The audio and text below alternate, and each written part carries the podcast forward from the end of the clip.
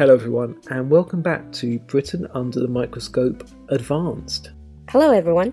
So, last time we were talking about British funerals. Yes. So, today we're going to focus on the British attitudes towards death. I don't know if it's going to be another very heavy topic. Mm. Well, the thing is that this topic is, it sounds very heavy, but there are a lot of things that you can learn from it Mm, and a lot of ideas about culture.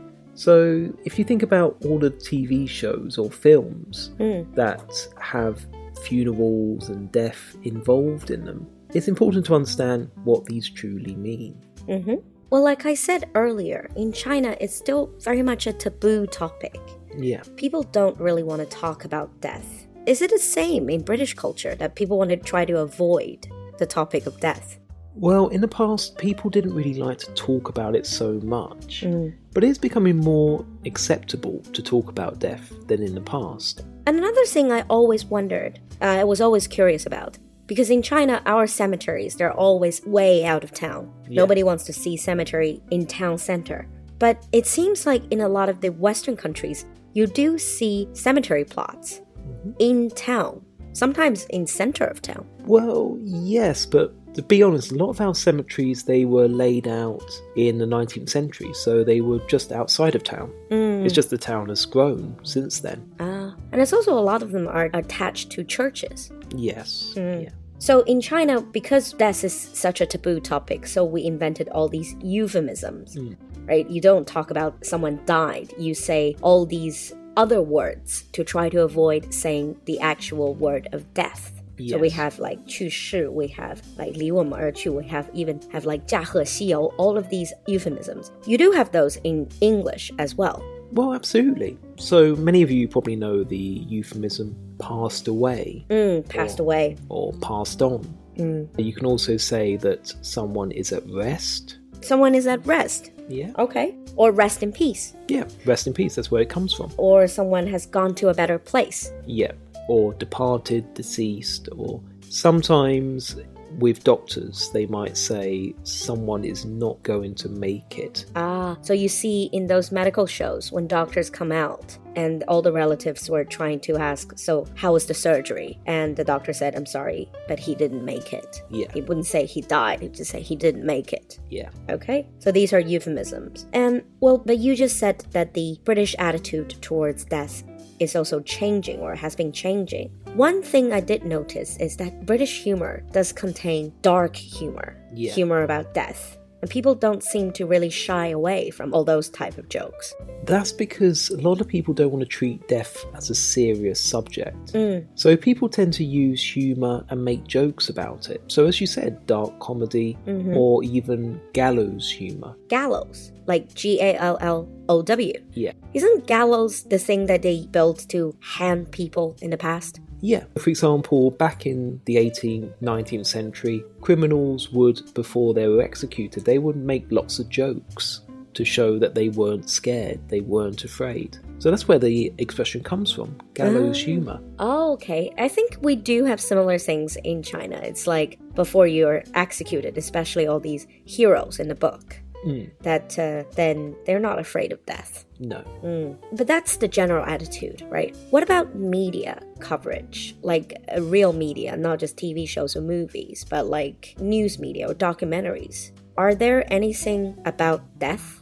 Uh, yes, there was actually a few years ago a TV documentary about a woman with a terminal illness, and it was called Before I Kick the Bucket. Kicking the bucket, that's also another euphemism. Yeah, it's a, it's a more comical euphemism. You wouldn't use it to someone. You wouldn't use it respectfully. It's No. just a joke. Yeah. Kicking the bucket. It's usually people talking about themselves. Yes. Right? It means dying. So they actually essentially filmed someone dying of a terminal illness. Yeah, that's and she was dying of cancer, and they filmed the whole process. Well, that's very controversial, isn't it? Well, it's quite controversial, but it was also designed in such a way to show that death wasn't something to be scared of. Hmm. And this is how people act nowadays. That more people are willing to talk about their final wishes. So, how they would like their funeral, for example. Oh, so I think that's the same in China. Some of the, especially older people, I guess, especially in the countryside, they would actually plan their own funerals. Yeah. Mm. Talking about bucket, kicking the bucket is a, like another way of saying die.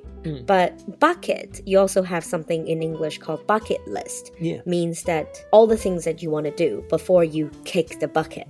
Yeah, that's it. And There's lots of books nowadays. It's 50 things to do before you die, or 50 countries, or 50 places to see, or 50 types of food to eat as Oh, well. those kind of books are really popular. Yeah. But that's more about living, Yeah. not really about dying. Is to live as if you're gonna die tomorrow. Yeah. But that brings us to the next thing. That's about what you do when you're still alive. But what about their final wishes, like after they pass on? Then, for example, what happens to their property, what happens to their pet, and what happens to their family member? People do people actually write a will? Would they make a will? Yeah, that's in lots of people still make a will. Uh, that's because it, obviously it's quite complicated if you don't have a will. Mm, there are lots of legal matters, especially if you have assets. Yeah. Mm. So you said some people are actually writing their will, planning their funerals. Have funerals been changing in the past, let's say 20, 30 years? I would say a great deal. Mm. That's because funerals are becoming more individual, and lots of people look at funerals as a celebration of life, Mm. something like a happy funeral. So it's not so much about the sadness of someone dying or passing away, it's more about people celebrating life. Yeah, it's people celebrating their life as well, so they become a lot more informal, a lot more personal. Is that why you hear those comical eulogies, like people telling jokes about the deceased Hmm. at, at this person's own funeral? Yeah, it's not seen as disrespectful because it's seen as a way of celebrating that person's life. Mm. And there are also other changes as well. So, for example, concerns about the environment means that people maybe might plant a memorial tree. I guess that's also why a lot more people are choosing to be cremated rather than buried, because buried, obviously, you need to take up more space. Yeah, And I guess cremation is more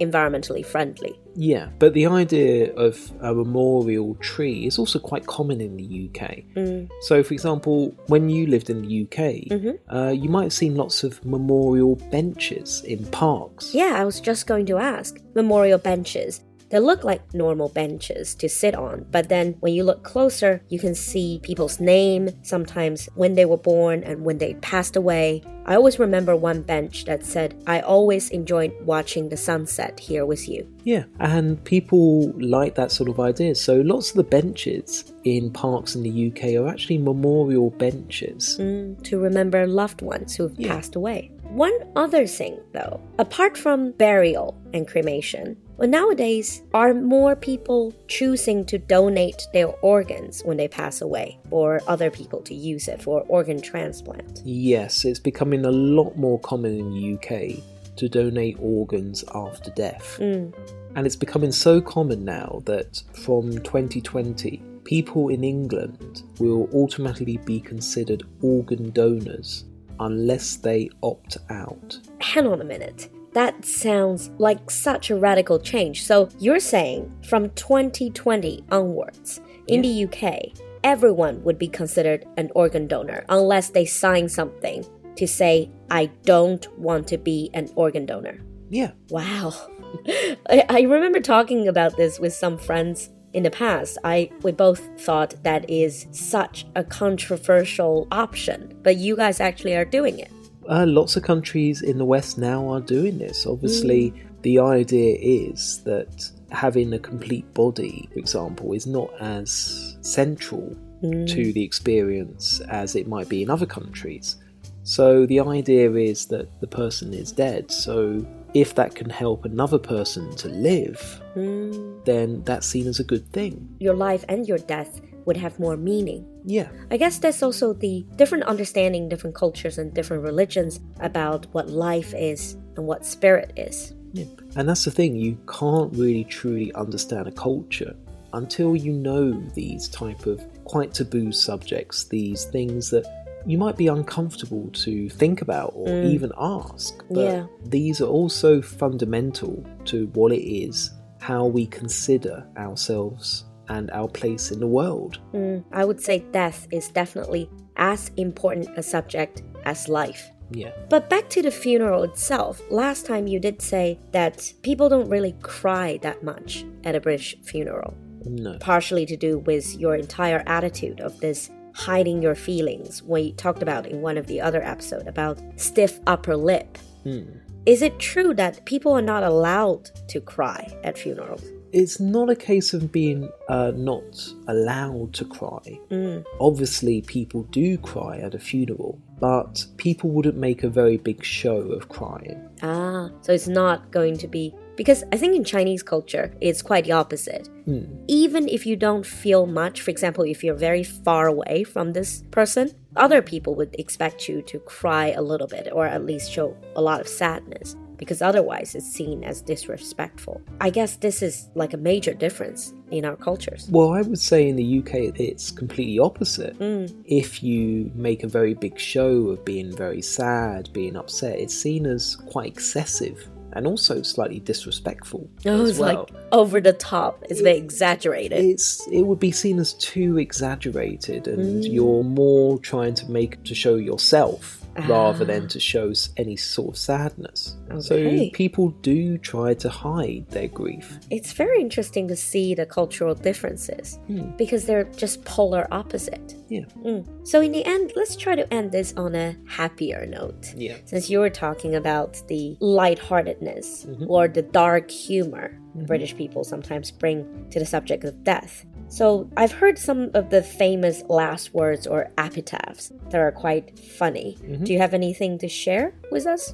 well i will say one of the most famous is from a very famous british comedian or british irish comedian called spike milligan Mm-hmm. and on his tombstone he wanted to say i told you i was ill I told you I was ill. So basically, now you can see that I'm dead. So I wasn't lying. I Yeah. told you I, I was, was ill. Oh, really taking the comedy to the last minute. Yeah. And saying about comedy, let's end this with one of the most famous songs in Britain. Hmm. This is a song called Always Look on the Bright Side of Life. Monty Python. Monty Python, yeah. Hmm. And it's always one of those songs that people do actually like for their funerals as well. Really? Yeah. So, as we finish off, if you have any questions or any comments, please let us know in the comments section. Mm. And other than that, after spending a few episodes talking about such a heavy topic, let's end on a high note. Let's listen to Always Look on the Bright Side of Life. So, until next time, We'll see you next time. Bye. Bye. Some things in life are bad, they can really make you mad. Other things just make you swear and curse. When you're chewing on life's gristle, don't grumble, give a whistle. And this'll help things turn out for the best. And always look on the bright side of life. Always look on the light side of life. If life seems jolly rotten, there's something you've forgotten, and that's to laugh and smile and dance and sing. When you're feeling in the dumps, don't be silly chumps. Just purse your lips and whistle, that's the thing. Hey, always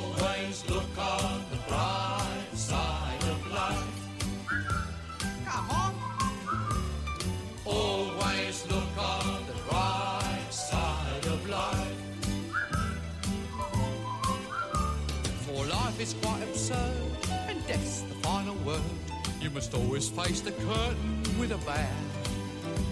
Forget about your scene, give the audience a grin. Enjoy it, it's your last chance anyhow. So always look on the bright side of death. Uh, Just before you draw your terminal breath. Life's a piece of spit when you look at it. Life's a laugh and death's a joke, it's true. You'll see it's all a show, keep 'em laughing as you go. Just remember that the last laugh is on you. And always look